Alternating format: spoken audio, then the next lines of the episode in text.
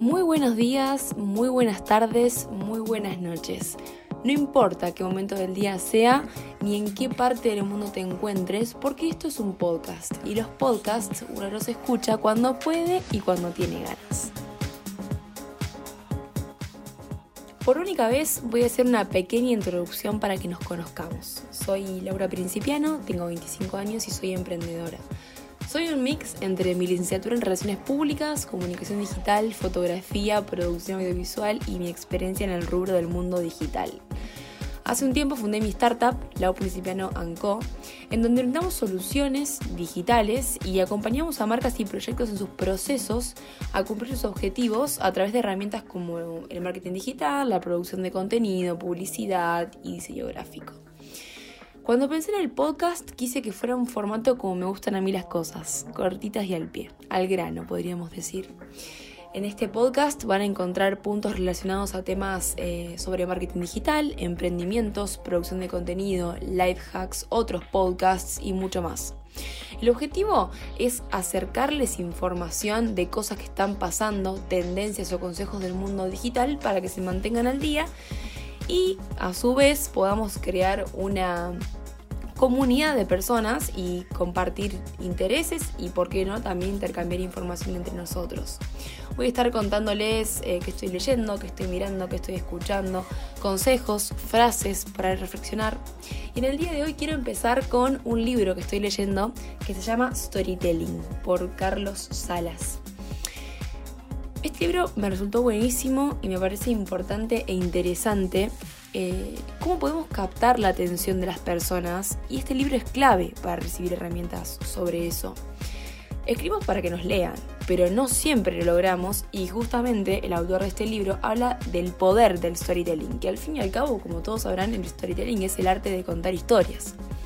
Si tuviera que resumir estas técnicas, aunque les recomiendo mucho que lo lean, eh, podría decir que serían incluir descripciones visuales. ¿No les pasa que por ahí están leyendo algo y en la narración se presenta la frase, imagínate que te remonta a ese momento, a ese lugar y hace que vos te conectes con esa narración y también quieras seguir leyéndola. Por ende ya captó tu atención.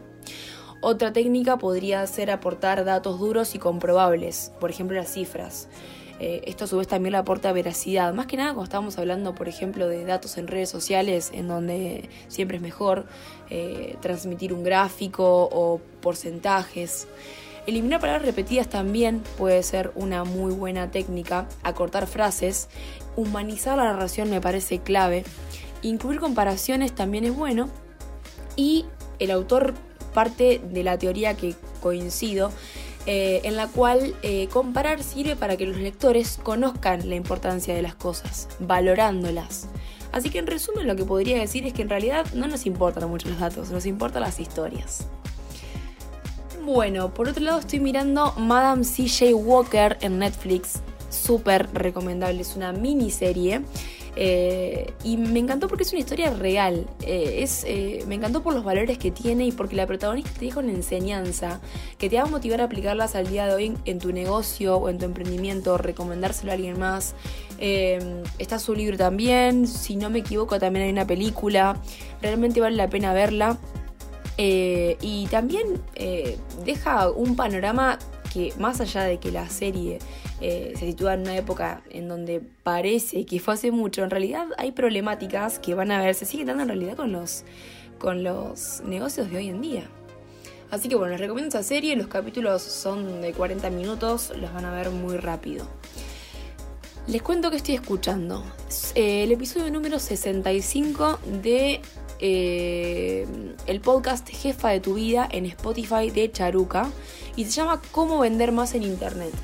Es un programa en donde cada episodio tiene un entrevistado diferente y en base a eso es la temática del episodio. Puntualmente en este, la invitada es Vilma Núñez.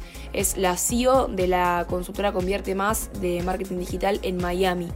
Eh, pueden seguirla en arroba Vilma Núñez, convierte más en redes, comparte muchísimo contenido de valor. Y lo que me parece importante destacar de este podcast es la importancia de vender en Internet. Contando con presencia online sabemos que podemos venderle a cualquier persona, pero vendemos mal. A ver si coincides conmigo, en que hay problemas recurrentes y es el miedo al éxito. Porque si vendo tanto, después no sé cómo lo voy a gestionar y no sé cómo darle soporte. Que al fin y al cabo son limitaciones, limitaciones nuestras, creencias limitantes. Y la segunda razón es porque pensamos en nuestra mente y nosotros no somos el cliente. Entonces tenemos que pensar con la mente del cliente. Entonces, eh, como resumen, creo que tenemos que desarrollar técnicas y ser constantes. Me parece que esto es súper clave. Bueno, por último, les voy a dejar un consejo útil eh, que está relacionado a cómo ganar seguidores de manera orgánica en Instagram. Eh, pueden seguirme en mi Instagram, arroba anco con A-N-D como en inglés. Estamos constantemente compartiendo contenido sobre estas temáticas y sobre marketing digital. Quiero empezar con esta reflexión. Todo el mundo quiere lograr resultados, pero no todos están dispuestos a hacer lo necesario para lograrlos. O sea, queremos una lluvia de seguidores diariamente, pero no estamos dispuestos muchas veces a hacer el trabajo de constancia con elegancia, como a mí me gusta decir, que eso requiere para lograrlo.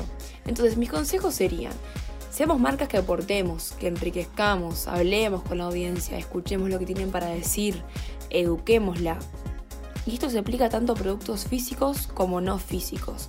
Tener un producto físico no te limita a producir contenido de valor y a compartirlo.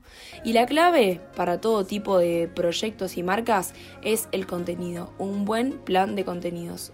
Tu responsabilidad es que si querés exigir resultados, tenés que estar dispuesto a que esa gente venga. Así que bueno, esto es todo por hoy. Muchas gracias por escucharme. Si tienen sugerencias, comentarios, feedback, siéntanse libres de escribirme por acá, por mi Instagram también. Y sus comentarios serán más que bienvenidos. Hasta la próxima.